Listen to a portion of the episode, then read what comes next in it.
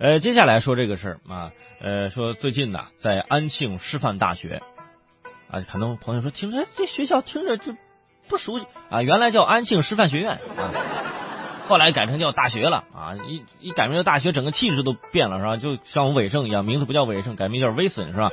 这听着就洋气是吧？在安庆师范大学体育运动委员会的全体会议上啊，这个这学校的体育学院的院长就发表讲话说，从二零一九年开始。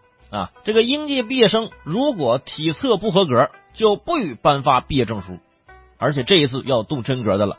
说每年毕业体测来临之际呢，都会有一些陌生人在社交群里面发出这种代测的消息，啊，要价最少也是五十块钱一回呀，甚至更高，就是我代替你去做体测，然后你过了之后才能合格，合格了之后你才能拿到毕业证。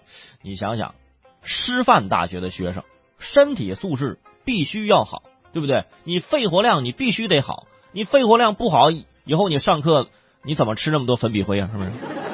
眼神好才能在昏暗的小树林里面去抓情侣，臂力惊人才能把这个粉笔头啊砸的稳准狠，是不是？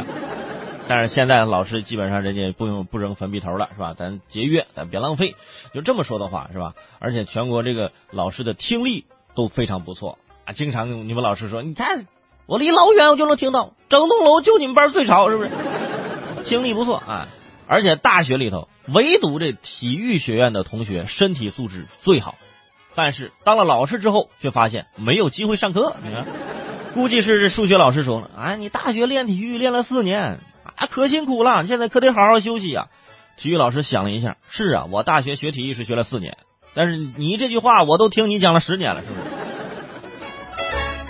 但是如果要把这个体测和这个毕业完全挂钩，也有一个问题啊，体育成绩是否能够完全反映一个人的健康水平呢？你好好想想这句话啊，体育成绩是否能够完全反映一个人的健康水平？不能，哎，这不是百分之百的。如果说你你比如说我，我平时很少锻炼啊，我跑这一千米可可以得到呃六十分，对吧？而如果说说金玲啊，金玲平时每天坚持跑步，我举例子啊，当然他不是啊。如果他每天坚持跑步，但是一千米仍然他不能及格，那你说我俩到底谁更健康呢？一个是天天跑步，一个是平常没跑过的。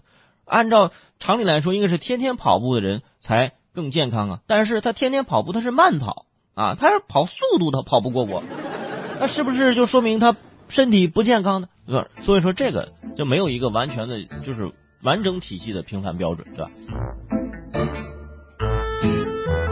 而且身边也有这样的，平常天天也打篮球，是吧？篮球打的可好了，每天也运动，但是呢，突然之间可能就会晕倒啊，或者怎么怎么样啊？就是身体健康跟着体育运动，它虽然说是呃有很很很正比的那种关系啊，但是完全不是说不是说这个绝对的，是吧？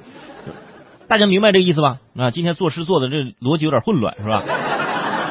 就大概这么个意思，所以说这个体测呀，肯定有其必要性和合理性。但是我觉得呢，就是也不能就指望这一招就能使学生就是都动起来，甚至啊以毕业证相威胁。我觉得呃，能让同学们运动起来的关键啊，是针对不同专业给出不同的鼓励。